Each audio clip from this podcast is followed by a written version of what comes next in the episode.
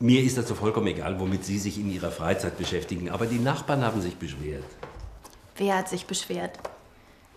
Etwa Herr Murz. Worüber denn?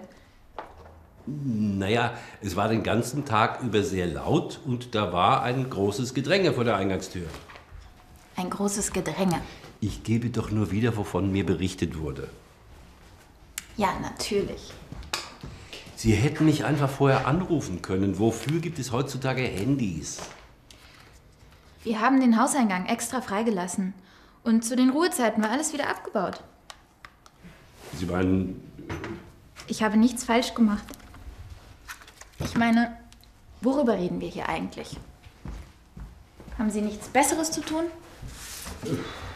Wir engagieren uns für Flüchtlinge und Sie interessiert nur der Lärm? Überlassen Sie das doch besser den Politikern. Ich finde, dass Politiker viel zu wenig tun. Also müssen wir uns eben selbst mehr engagieren.